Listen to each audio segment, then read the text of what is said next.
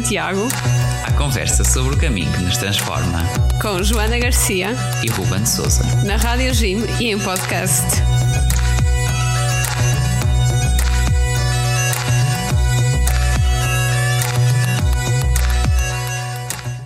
Viva, sejam bem-vindos ao Correios de Santiago, podcast e programa na Rádio Jim sobre o caminho de Santiago e não só, não é assim, Joana? É sim. Porque hoje vamos continuar aquilo que fizemos na semana passada, que é assim uma espécie de parentes no caminho de Santiago para falar de outro caminho, de outra peregrinação neste caso. Que é a peregrinação a Meca. Hoje vamos dar assim eh, mais um contexto. Já começámos na semana Sim, passada, não já é? Já começámos na semana passada. Com a conversa com o professor Jaime Mahmoud uh, sobre o que é peregrinação no contexto islâmico, mas hoje vamos mergulhar em específico uh, numa peregrinação que todos já ouvimos falar, a peregrinação a Meca. Uh, vamos perceber todos, tudo aquilo que são uh, os rituais que lá se fazem, perceber o que é que são os caminhos que se anda, as, as referências, as, a motivação dos, dos, do, dos, isla, dos praticantes do Islão para fazer esta peregrinação. Uh, e pronto, é mesmo isto, sem mais demoras, então vamos dar aqui a palavra uh, à nossa conversa gravada uh, com o professor Jaime Mahmoud, uh, na Mesquita do Porto, Centro Cultural Islâmico, e que aqui vamos então passar a transmitir. Vamos a isso? Vamos a isso. E agora, pronto, vamos talvez pôr aqui o enfoque no, na peregrinação a Meca, no Hajj propriamente dito, e pronto, imaginemos que, que um de nós, sendo muçulmano, pretendia fazer o Hades. Uh, do ponto de vista prático, isto significa uh, viajar até onde? Uh, começar em, em, que lugar? Quantos quilómetros é que isto envolve percorrer? pronto, então os muçulmanos, quando vão a Meca, um, têm que fazer duas coisas. Têm que fazer, antes de irem, Portanto, têm, têm que fazer um niyat, a intenção, portanto, na oração que fazem, numa oração que fazem antes de ir, têm que manifestar perante Deus essa intenção de, de quererem ir e depois fazer outra coisa que se chama o taubá. O taubá é o arrependimento. E arrependimento implica o quê, na prática? Implica, antes de ir, eu conciliar-me com toda a gente com quem me zanguei. Por exemplo, se eu me zanguei com um amigo, com a família, eu antes de fazer a peregrinação a Meca tenho que me conciliar com essas situações tenho que pagar dívidas a quem devo. A não ser que a pessoa me perdoe, tenho que pagar dívidas. Portanto, tenho que ir no estado puro. Ok? Depois, tem que se comprar uma coisa que se chama o IRAM. O IRAM é um vestuário que se utiliza de peregrino. Homens e mulheres têm vestuário distinto. No caso dos homens, o IRAM é composto uma espécie de duas toalhas, dois tecidos brancos, que medem entre 2 metros e meio de comprimento e um metro e meio de largura, portanto, um, uh, um dos, uh, dos do, uma, uma, das partes que nós chamamos o ridá, é para a parte de baixo, e a outra parte, o idzar, um, uh, eh, portanto, que é composto por, por duas, duas toalhas, digamos assim. Depois, normalmente, prende-se com um cinto, simplesmente para. normalmente aquilo não, não é fácil de segurar, nem todas as pessoas conseguem fazê-lo de forma a segurar. No caso das mulheres, as mulheres devem levar preferencialmente roupa absolutamente normal, branca ou preta. Portanto, não levam essas duas toalhas que têm esse comprimento. Uh, levam, podem levar uma túnica, obviamente, aquela vestimenta típica das, das muçulmanas uh, nesses países, branca ou preta, ou, ou de outra cor. Portanto, não tem problema nenhum. E devem sempre tapar a cabeça, ok? Os, em relação ao calçado, o calçado deve ser preferencialmente sandálias, mas pode-se também levar sapatos desde que eles não cubram o tornozelo. Ok? Depois o que é que se faz? Quando se chega a, a portanto, a Meca, há uma, uma zona envolvente que, que se chamam os micates. Os micates são as marcações que existem em, uh, portanto, na zona limítrofe de Meca, que, que vai de entre 78 km a 450 km de distância de Meca, portanto, dependendo das zonas onde as, das pessoas vêm. Então o que acontece? A pessoa, até, quando chega lá, não precisa ter o, não precisa ter o irame vestido. Antes de entrar nessas zonas, Portanto, antes de passar a zona do micat, das marcações dos limites, tem que vestir. Ok? Pronto. E depois, eh, eh, isto decorre em vários dias. Uh, por exemplo, no, no, primeiro dia, que é o oitavo dia, deve-se vestir o irame. Uh, normalmente, pronto, tem que se fazer sempre a intenção de querer ir de querer uh, fazer a peregrinação. Um, e depois devemos, entre o período de alfajr, que é entre a madrugada, e o, o alzur, que é o meio-dia, as pessoas devem seguir para, para a cidade de Mina. Mina normalmente há sempre um conjunto de tendas onde ficam, onde ficam alojados e onde comem, dependendo muito do serviço que, que, se, que se, comprou. Às vezes há serviços de catering nesses, nesses locais. Um, Deve-se um, ficar sempre eh, em Mina a rezar todas as orações, todo o dia. Uh, e só no outro dia de manhã, depois de fazer o salat al-fajr, portanto, no nono dia, aí segue-se para Arafá. Ok? Portanto, Arafá que é uma zona importante. Arafá é importante porque portanto, Arafá é importante porque é a zona onde o profeta fez o último sermão antes de morrer. Portanto, uh, Arafá é uma zona grande, depois tem um monte que se chama Jabalur Ramá, que é o Monte da Piedade, portanto, normalmente é onde se vê na televisão as pessoas a, a, a erguerem as mãos um, para, para pedirem súplicas para, para os seus familiares, para si, para os seus vizinhos. Portanto, passam lá praticamente todo o dia até ao Porto do Sol um, e depois do Porto do Sol seguem para Musalifa. Portanto, outro, outro, outro local. Uma questão aqui importante em relação ao nono dia enquanto os muçulmanos que foram fazer o Hajj estão lá em Arafá, neste, neste nono dia, portanto, no segundo dia do Hajj, aqui tem que se fazer jejum nas, nas nossas terras, ok? Depois em Musdalifa, um, portanto, que corresponde ao décimo dia, é onde há um, todo um conjunto de, de rituais, uh, eu já disse aqui alguns, não é? Portanto, no décimo dia reza-se a oração da madrugada e depois tem que se cumprir uma série de requisitos, que são os seguintes, tem que se... Um, atirar as pedrinhas aos jamarates, conforme eu expliquei há pouco. Tem que se fazer o sacrifício de um animal, normalmente eh, é um carneiro ou um cabrito, portanto, o corbani. Normalmente oferece o corbani a alguém. Normalmente os muçulmanos aqui nas suas terras também o fazem, portanto, há uma regra para isso. Mata-se um animal, tem que ser sangrado, obviamente tem que se fazer uma oração antes de matar o animal, e depois a melhor parte é dada aos nossos amigos, a segunda melhor parte ou à família, a segunda melhor parte aos vizinhos e a, e a pior parte de todas é sempre para o próprio, ok? Divide-se normalmente o carneiro em três partes. Deve-se cortar o cabelo, no caso dos homens, rapar mesmo o cabelo neste dia, neste décimo dia, e no caso das mulheres, aparar cerca de um terço do cabelo. Um, Deve-se fazer o tawaf, o tawaf é, uh, portanto, todo aquele movimento que eu vos expliquei há pouco, em torno da Caba, portanto, sete voltas, sendo que a Pedra Negra Uh, é a referência do começo, do início, para esse movimento. Inicia-se na Pedra Negra e dá-se sete voltas em torno da cava, ao contrário dos ponteiros do, do, relógio. A seguir a isso, o que é que se faz? Dois racates, duas sequências atrás de uma, de uma relíquia que lá existe, que, que se chama a Instância de Abraão, portanto é uma espécie de, de candeeiro que tem uh, por dentro uh, as pegadas de Ismael. Portanto, é uma referência que demonstra que Ismael e Abraão, pai e filho, construíram aquela casa em forma de cubo, em homenagem a Deus. Deve-se fazer aí uma, uma oração.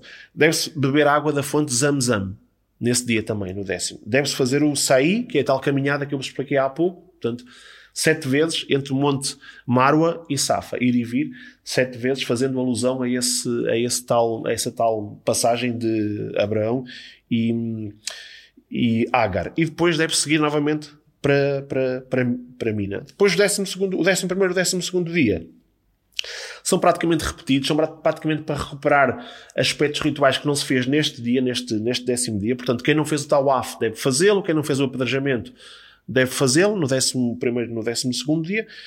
Uh, e depois no último dia, portanto neste décimo segundo, uh, segundo dia, o que tem de diferente é que normalmente faz o chamado tawaf de despedida, ou seja, dá-se novamente sete voltas em torno da Caba, simplesmente como uma despedida de, de Meca. Portanto, estes são os, os, os diferentes. E tudo isto é feito a pé, estas deslocações? É assim, a distância entre Meca, Mina e Musdalifa é curta, eh, e mesmo entre Monte Arafá, entre Meca e, e entre Meca que eu falei há pouco, e Mina, são cerca de 4,5 km, 5 km. Uhum. Depois, uh, entre Mina e Arafá, cerca de 10 km. Musdalifa também uh, será dentro dessa distância, portanto, entre 5 a 10 km. Há pessoas que o fazem a pé, portanto, e a recompensa é maior se fizerem a pé, mas obviamente que o país, no caso da Arábia Saudita, está todo organizado para se fazer isto de transportes públicos, sobretudo metro. Há inclusive umas braceletes com várias cores permitem às pessoas viajar para os diferentes lugares uh, para evitar enchentes, ainda que haja, haja sempre acidentes, obviamente, com as enchentes que existem. Por exemplo, se vocês virem agora até na própria mesquita Al-Haram de, de Meca, uh, o próprio Tawaf, as voltas que se dão em torno da Caba, já existem andares superiores uh, para que as pessoas não façam juntas ali na parte de baixo uh, e para que não se possam amontoar, para, para, para, que o façam com mais, com mais segurança, portanto, na parte de cima. Então, uh, o que é que é pe a Pedra Negra que é venerada pelos muçulmanos na Caba?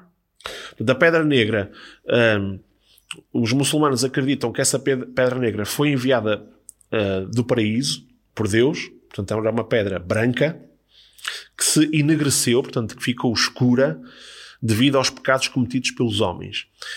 Eh, ela já foi, eh, ela está lá encostada num, num, portanto, num dos cantos da, da cava e é muito, é muito engraçado a forma como ela foi lá uh, colocada. O, o, profeta Mohammed havia uma grande disputa em Meca sobre quem era a tribo, portanto haviam várias tribos em Meca e havia uma disputa de quem, de, de quem deveria ser uh, o detentor, digamos assim, do poder de colocar lá uh, a, a, pedra.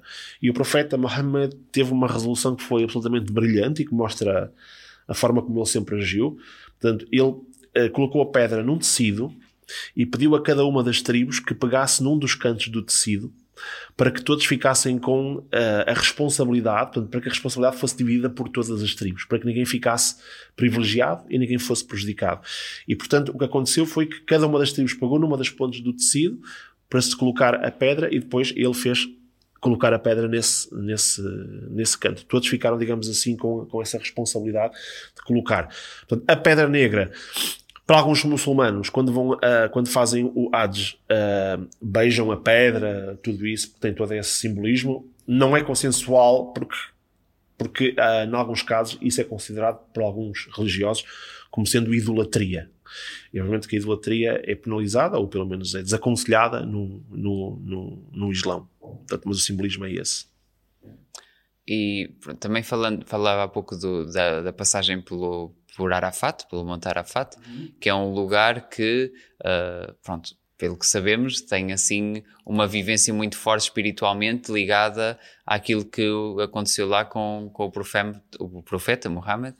Uh, Quer-nos aqui dar uma ideia do que é que lá acontece? Sim, portanto, o, o profeta, uh, conforme eu disse há pouco, quando se vai a Arafat, uh, Arafat é a zona toda envolvente. Arafat é, é, diz respeito sobretudo àquela parte em que tem uh, o, o, chamado Monte da Piedade, uh, onde ele fez o último sermão. Portanto, no, no, no, chamado sermão da despedida, antes de ele morrer, nesse Monte da Piedade, ele terá feito um sermão para cerca de 130 mil pessoas, já na altura. Um, e que deu vários conselhos aos muçulmanos, uh, inclusive em relação às mulheres. Por exemplo, a desigualdade que se, que se vê em alguns países relativamente às mulheres foi profundamente desaconselhada nesse último sermão pelo profeta Muhammad. Ele deixou claro: tratem bem as vossas mulheres. Deixou claro isso nesse sermão. Portanto, quando se vai a Arafá, faz aquilo que se chama o Ukuf. Ukuf é erguer as mãos, portanto, nesse tal monte da piedade para o céu e suplicar, fazer aquilo que nós chamamos em árabe dua, uma súplica direcionada para Deus, pedindo que nos perdoe os pecados, portanto, é mostrar arrependimento, mas também que possa ajudar todos aqueles que estão à nossa volta, os nossos amigos, os nossos familiares. Normalmente passa-se lá todo o dia. Uh, é, é aconselhado que a pessoa fique de pé durante todo esse período que está no Monte da Piedade e que erga as mãos para o céu. Portanto, é um, é um, é um dia de grande reflexão, de choro, de lágrimas ah, e também de grande, de grande vivência espiritual. Uh, portanto, a ideia é ficar lá durante todo o dia a fazer essas súplicas, pedir, uh, estar com Deus ali bem presente naquele, naquele local, sentir toda a energia daquele espaço onde o profeta Mohammed teve pela última vez uh, e que para nós tem um simbolismo que é talvez o mais importante. Razão pela qual nós aqui nas nossas terras, nesse dia, também devemos cumprir um dia de jejum. Uhum. Ora bem, se calhar assim a nível de clima, paisagens e mesmo a dureza de caminho, a peregrinação a Meca é muito diferente do caminho, do caminho de Santiago. Como é que o descreveria e que preparação é que é exigida? Pronto, é, é, é, claro que em termos de, se pensarmos aqui em termos de quilómetros que se tem que andar, quer dizer, em relação ao caminho de Santiago, não, não tem essa, talvez, essa dureza tão grande, não é? Uh, temos que ver também o Hades à luz daquilo que é a perspectiva atual, porque, por exemplo, há uns anos, séculos atrás, quando não havia sequer avião, as pessoas faziam o do burro, o, Uh, muitas vezes usando os transportes que existiam, muitas vezes morriam antes de chegar lá, portanto eram, atacadas, eram atacadas por animais selvagens. Obviamente que a dureza que existe hoje não tem nada a ver com a dureza que existia, se quisermos, há um século atrás ou, ou até menos, não é?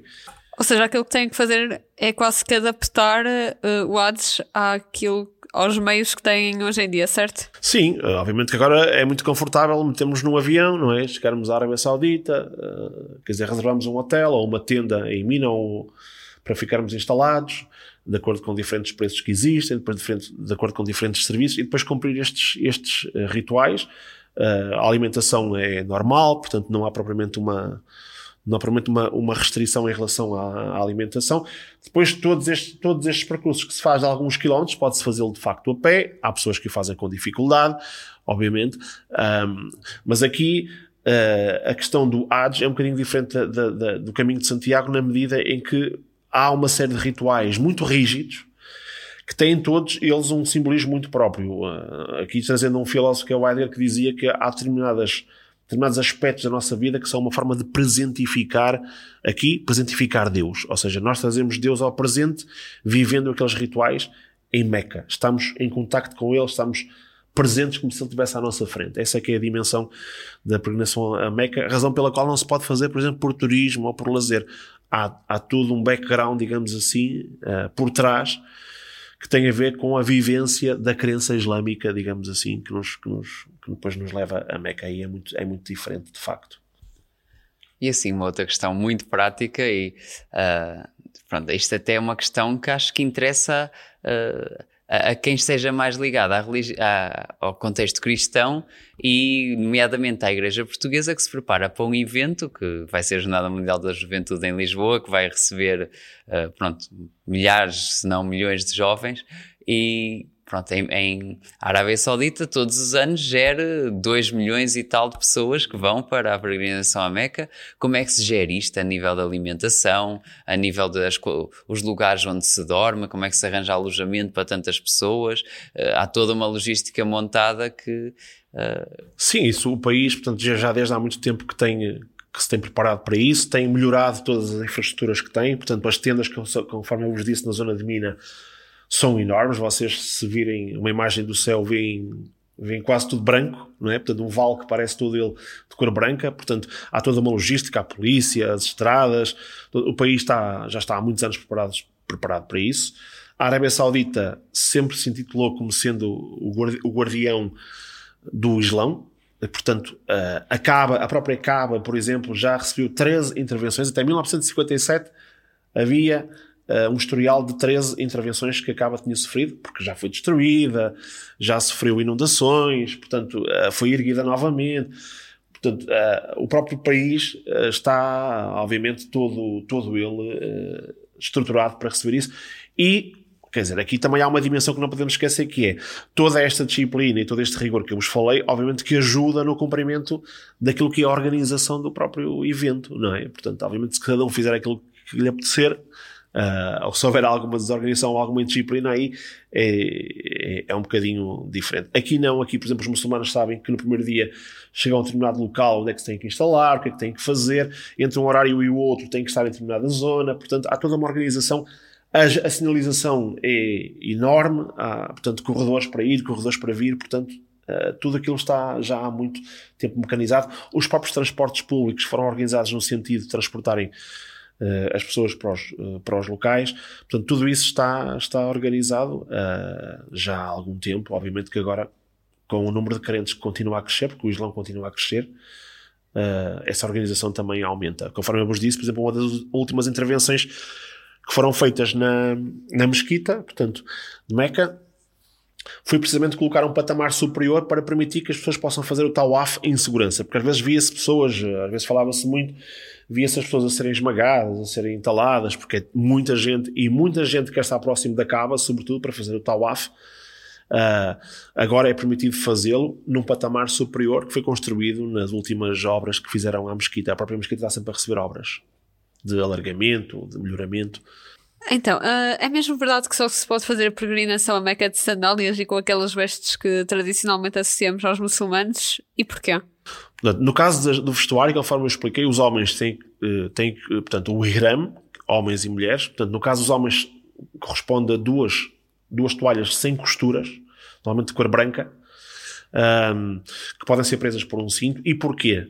Porque isso simboliza uma coisa muito simples, que é perante Deus somos todos iguais. Ou seja, a ideia de se fazer a peregrinação apenas com esses tecidos é precisamente para purgar tudo aquilo que nos diferencia do ponto de vista terreno. A riqueza, a cor da pele, o estatuto social, todo, perante Deus somos todos Quase iguais. Quase como sinal de modéstia. Exatamente. Modéstia absoluta perante Deus. Humildade, submissão, se quisermos.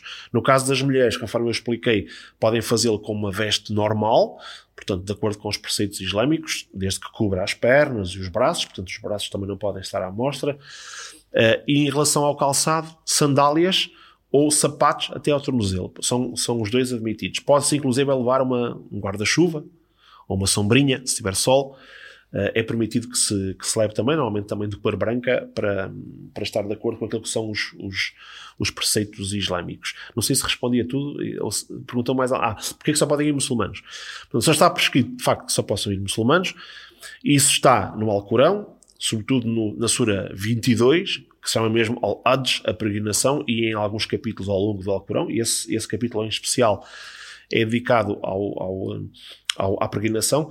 Portanto, está prescrito que sejam só muçulmanos, porque conforme eu disse, há todo um fundo, digamos assim, espiritual, que é preciso entendê-lo à luz daquilo que é a vivência da própria crença. Portanto, um, só um muçulmano pode entender o contexto dos, dos rituais que cumpre sob pena deles se esvaziarem no, no seu conteúdo espiritual. Portanto, daí que uh, só possam ir de facto muçulmanos. Aliás, quando se pede o visto, tem que se comprovar que se é de facto muçulmano. As mesquitas, normalmente, se for necessário, passam uma declaração em que atesta que a pessoa é de facto muçulmana. Uh, o resto dos crentes não pode, não pode ir, não pode ir, não pode fazer o Hades. Isso, isso é mesmo controlado. Joana, já fomos aqui falando muito de, das, das, perguntas que trouxemos, uh, mas se calhar aqui valia a pena fazer uma um pouquinho mais, mais pessoal, que é uh, aqui para, para o professor Jaime, uh, se, se, já fez ou não a peregrinação à Meca, se tem vontade de a fazer um dia. Não, ainda não fiz. aliás, uma grande parte dos muçulmanos não, não, Conheço pessoas que já fizeram mais do que uma vez eu não, ainda, ainda não a fiz, uh, espero fazê-lo em breve. Uh, agora, com esta questão da pandemia, houve uma paragem também que impossibilitou de pensar nisso, mas obviamente que tenho muito, muita vontade de, de, de fazê-la, até mais do que uma vez, se for possível. Uh, mas hei de fazê-lo, obviamente, com, com, imensa, com imensa expectativa, porque obviamente que uma coisa é estudar sobre isso, falar sobre isso, outra coisa é estar nos, nesses locais que têm normalmente um simbolismo muito forte. Quem vai diz que nunca mais te esquece. E ele precisamente perguntar pelos testemunhos. Sim. Que uh, testemunhos é que tem e quando, e quando se vem também, por exemplo, uh, há pouco a Joana estava a perguntar isso logo no início e eu, eu se calhar esqueci-me de referir, os adjis, que são as pessoas que fazem a peregrinação, quando vêm têm uma responsabilidade acrescida em relação à comunidade.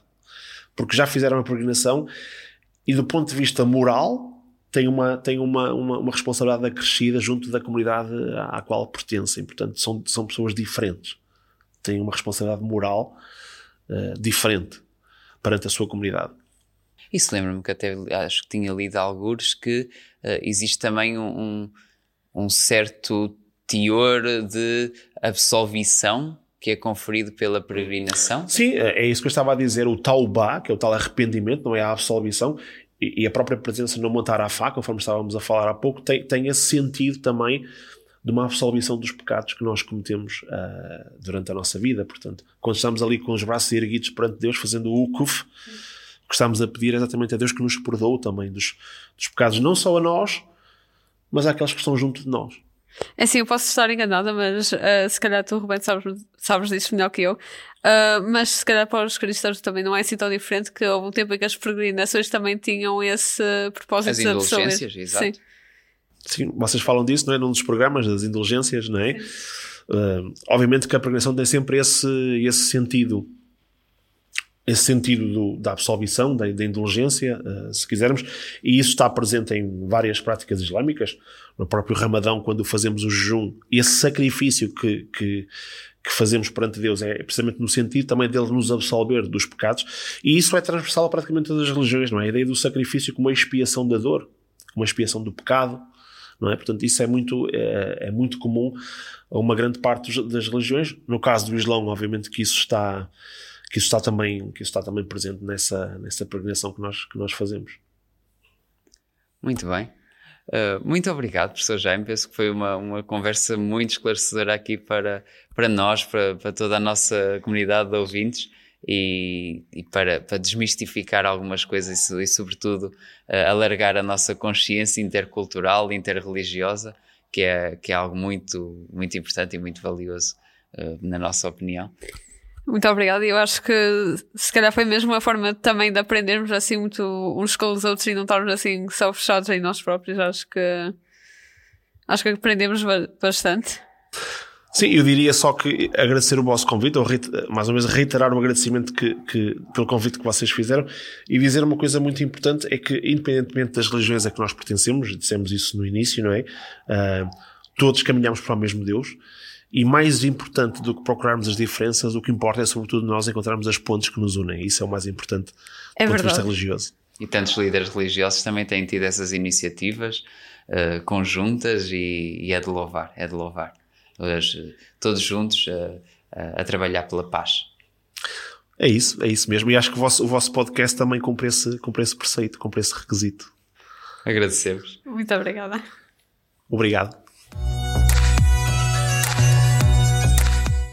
Foi então esta a nossa conversa com o professor Jaime, onde tanto uh, aprendemos sobre uh, o que é a peregrinação a Meca, esta realidade tão fascinante. E vale a pena, antes de nós terminarmos este episódio, uh, falarmos um bocadinho, Joana, sobre aquilo que mais nos chamou a atenção de tudo aquilo que é esta realidade tão, tão forte e profunda da, da peregrinação a Meca. sim, eu acho que sim, porque é uma cultura bastante diferente daquilo a que estamos habituados e deu muito mais muito que refletir só aquele momento em que estivemos a conversar e mesmo no off e tudo deu para aprender bastante. Pois, há aqui muita coisa que dá que pensar. Uh, Joana, o que, que, que, é que assim mais te chamou a atenção?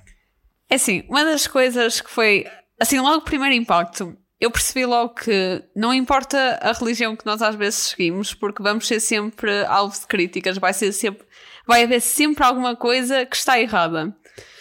Uh, agora, por causa deste contexto do diálogo interreligioso, o Papa Francisco há uns tempos publicou um, ah, uma frase assim no Instagram um, que dizia uh, a religião é, é, às vezes é sobre estar num sítio que nos traga paz. E um, no, opa, no fundo é, é um bocadinho isso. Uh, é estarmos onde nos faz sentir bem, porque ao fim e ao cabo vão surgir críticas por, por todo lado. Pois, isto aqui é assim, a crítica. Uh, o problema é quando nós estamos sempre Sim. a pensar uh, no que os outros pensam em nós, é assim meio caminho andado para andarmos frustrados na vida. Pelo menos é às vezes o que é o que eu me ponho a pensar. E, e aqui tem uma coisa que me chamou a atenção e, e tem a ver com isso, não é? Eh, na, na, na, fé islâmica e, e na peregrinação Meca em particular, é uh, a força de, do ritual. Uh, aqui nós. É, é, uma, uma fé, um, e, por exemplo, nesta peregrinação, eles, eles repetem todo um conjunto de gestos que vêm inspirados do, naquilo que são o, as descrições do Corão, uh, já que já muitas delas, e também de textos do Antigo Testamento que, que partilham uh, os judeus, os cristãos e os, e os, uh, e os islâmicos, os muçulmanos. portanto, repetir mesmo, por exemplo, aquilo que fez Abraão, aquilo que fez o profeta, os lugares onde esteve, isso que também, também acontece numa peregrinação como a Santiago Compostela, em que vamos visitar o, o túmulo do apóstolo, mas aqui é com uma intensidade que é, é extraordinária. Uh, de facto, é algo que nos. Uh, acho que se pode dizer em geral do, disto dos gestos e do ritual, uh, transporta-nos quase para uma outra realidade, aproxima-nos, pode-se dizer que, que nos aproxima da espiritualidade e, e aproxima-nos de Deus. Hoje em dia, às vezes, há, há quem desvalorize um bocadinho a questão do, do ritual, uh, mas, mas é algo que, que, fazemos com um propósito para, para repetir algo que vem numa escritura, que vem numa mensagem que, que nos foi deixada, e, e de facto penso que, que ali ajuda a, que a experiência tenha uma intensidade uh, espantosa mesmo. Uma das, uma das outras coisas que também me marcou bastante, um, principalmente uh, quando, um, quando o professor nos estava, no fundo, a mostrar a mesquita, foi uma separação, no fundo, que se fazia muito entre homens e mulheres.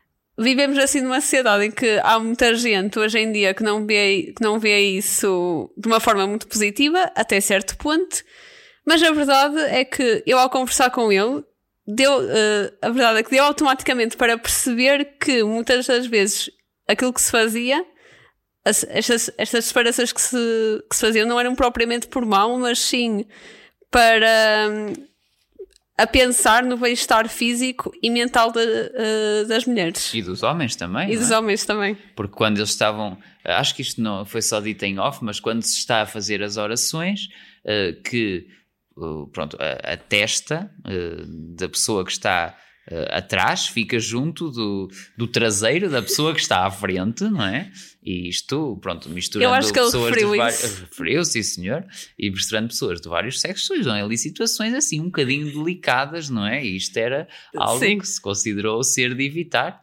e, e tem toda a sua lógica, não é? Sim, eu acho que no fundo nós temos já um preconceito muito negativo em relação a estas questões por, muito, por muitos maus exemplos que nós, ve nós vemos por aí. Eu acho que se calhar está na hora de começar a desconstruir esse tipo de ideias. Sim, o problema são os exageros, não é? Mas eu diria quer de um lado, quer do outro. Uh, acho que exageros de todas as partes são muito mais, muito maus. E aqui, pronto, sem dúvida que há, que há contextos de, uh, islâmicos assim um bocadinho extremados, onde de facto o papel da mulher uh, é, é completamente. Pronto, tira-se muito da dignidade da mulher, isso, isso, é verdade. Isso é um facto. Mas, e também isso leva a, a, a, aqui a, comentar algo que me tinha chamado a atenção, que é uh, o quão triste é uh, que haja um extremismo islâmico que leve a que haja por muitos, muitos, demasiados, uma percepção do Islão como uma coisa negativa e fanática, quando o islamismo moderado é, é, é plenamente saudável e, e, plenamente respeitável e em nada ofende a dignidade de ninguém. Exatamente. Eu, eu acho que, no fundo, todas as religiões que são, uh, que são levadas ao extremo são muitíssimo prejudiciais. Prejudiciais. Sem dúvida, sem dúvida. Até há um autor espiritual qualquer que, que diz que o extremismo religioso uh, está mais próximo do ateísmo do que da, da crença em Deus. Porque muitas vezes acaba por ser uma forma de uh, a gente, a pessoa em causa, encontrar na religião um pretexto para as coisas em que acredita e quer defender. É verdade. Há sempre aquele risco da gente uh, arranjar em, em, Deus assim uma espécie de, de desculpa ou de motivação para coisas que na verdade só é a nossa cabeça, não é? Pois exatamente, eu acho que no fundo isto trata-se de uh, tentar sempre arranjar um ponto que une, que une as pessoas e que não se separe. E às vezes há muito mais, muito mais sentido a isso. Que aliás, eu própria quando estive na Mesquita reparei que havia muitos pontos de união, por exemplo, entre o cristianismo e, uh, e o islamismo.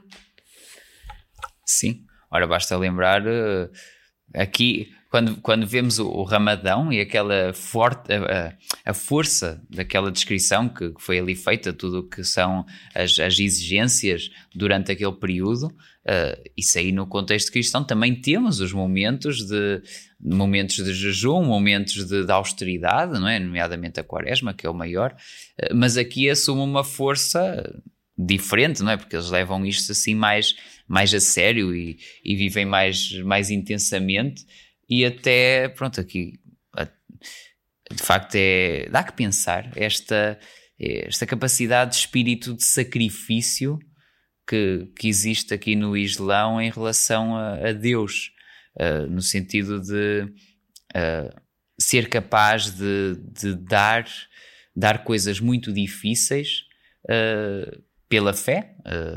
estamos a falar de não comer de, desde nascer ao pôr do sol, ou estamos a falar de, de fazer uma peregrinação com vestes muito básicas, Sim, não é? tudo isto também, com, também para nos colocarmos no lugar das outras pessoas. É, é um bocadinho também o, o sentido disso. Sim, e, e é belo porque há uma. Já houve aqui um episódio qualquer que falávamos dessa nossa uh, perda de capacidade para o que exige esforço, que existe muito nos nossos dias, uh, e ali, neste contexto, parece que, que ainda consegue se manter relativamente imune a isso, e, e isso é bastante positivo, não é?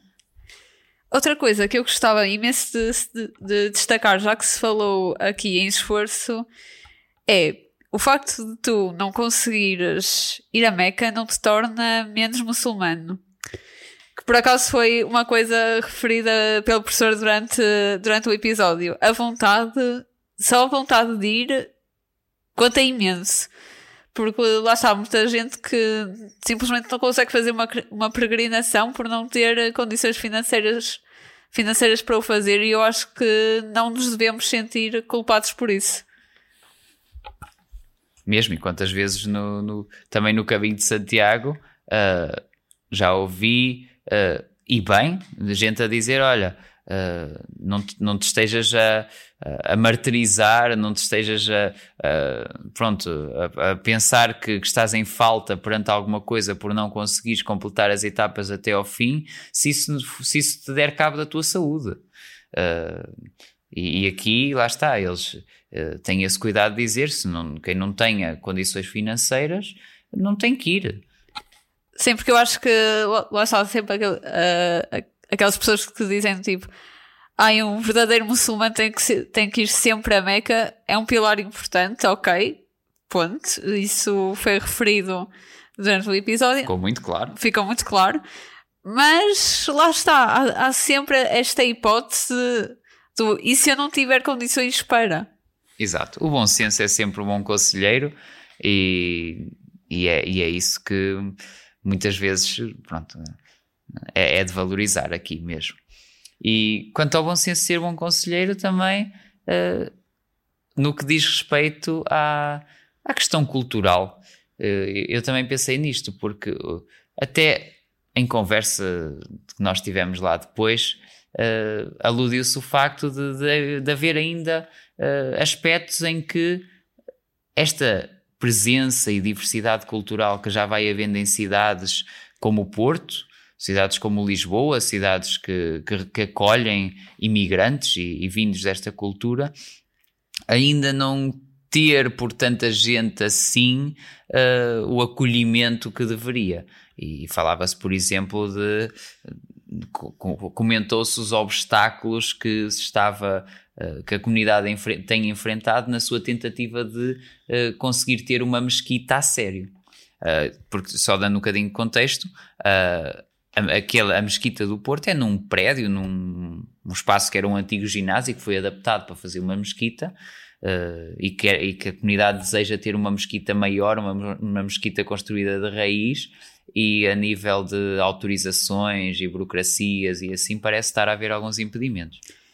Pois eu acho que lá já é, é, um dos problemas de Portugal e não só de Portugal, também de muitos outros países do mundo. Nós temos que perceber que nós vivemos numa sociedade onde existem várias culturas e não é só a cultura, a nossa cultura, são as culturas. Ou seja, lá, lá, está, há que ter aqui um bom senso e se uns têm direito a ter, porque é que outros não haverão de ter também? Exato, ninguém pode ficar acima de ninguém e nós temos que defender aquilo que é as nossas raízes, as nossas tradições, mas numa, numa coexistência pacífica e de enriquecimento mútuo. É? Sim, eu acho que nós não podemos simplesmente dar-nos a luxo de achar que estamos acima dos outros só por, só por sermos de X cultura. Claro que há aquelas questões que surgem sempre sobre, pronto, há, países em que a diversidade cultural mal, mal vivida ou, ou mal trabalhada deu origem a conflitos, e isso, pronto, há que ter cuidado, há que, uh, há que ver, uh, ter, ter, ver bem onde é que é a fronteira do razoável, mas nunca oprimindo ou desvalorizando uma, uma cultura que, que também vem ao nosso encontro. Ora bem, mais coisas que tenha, tenha a falar sobre esta peregrinação. Peregrinação. Ir a Meca simples, simplesmente não é uma daquelas coisas como, como Santiago de Compostela, onde tu simplesmente vais porque te apetece e queres fazer desporto. Tu, para ir, tens que, a Meca, tens que evidentemente ser muçulmano, porque há uma série de rituais e coisas específicas e vestes que se tem que usar e autorizações a se ter, não é? Não, não é simplesmente por uma mera razão desportiva, é, e é uma coisa, é uma coisa bastante diferente relativamente ao caminho de Santiago. Por acaso foi uma das coisas que eu reparei. Sim, eh, é um. Sai caro e não é uma experiência propriamente confortável, uh, portanto, e, e, é, e é tá, tá, está estabelecido, como foi ali comentado, que é só mesmo quem é muçulmano é que pode fazer a peregrinação a Meca. Uh, portanto, pronto, não, não é assim para alguém como nós que de repente achou isto muita piada, então vamos amanhã a Meca, não é assim, João? Exatamente. Eu, é assim, eu vou dizer uma coisa, eu sei que vou, vou parecer assim uma grande hipócrita, ou burrinha até, só que eu, eu, eu jurava que um muçulmano português, por exemplo, tinha que, opa, do nada decidir, olha, tenho que ir a pé a Meca, não posso utilizar transportes, não posso utilizar nada, como nós às vezes fazemos a ir a Santiago, mas na, na, verdade não é bem assim. Esta, esta peregrinação a Meca pode se adaptar perfeitamente aos meios de transporte que, que, que há hoje em dia e é uma experiência perfeitamente válida e, e até bastante recomendável. Claro, ali não é pela, pelo esforço físico que, que se entra na dimensão espiritual, é sobretudo pelo, pelo cumprir de um ritual uh, que, para, para a maior parte dos casos, é, é desejado cumprir há, há muitos e muitos anos. Pois bem, Joana, já foi aqui uma boa partilha nossa uh, de tudo aquilo que, que ficou na nossa mente sobre, sobre isto que é uh, a peregrinação a Meca e as peregrinações mais em geral no contexto islâmico, esta cultura que, que nos faz algumas provocações. Portanto, vamos nos despedir agora, não é assim? É isso, já sabem que nos podem seguir através das nossas redes sociais, comentar, partilhar, eh, etc. E até ao próximo episódio. Cá estaremos para a semana então. Bom caminho e até para a semana. Bom caminho.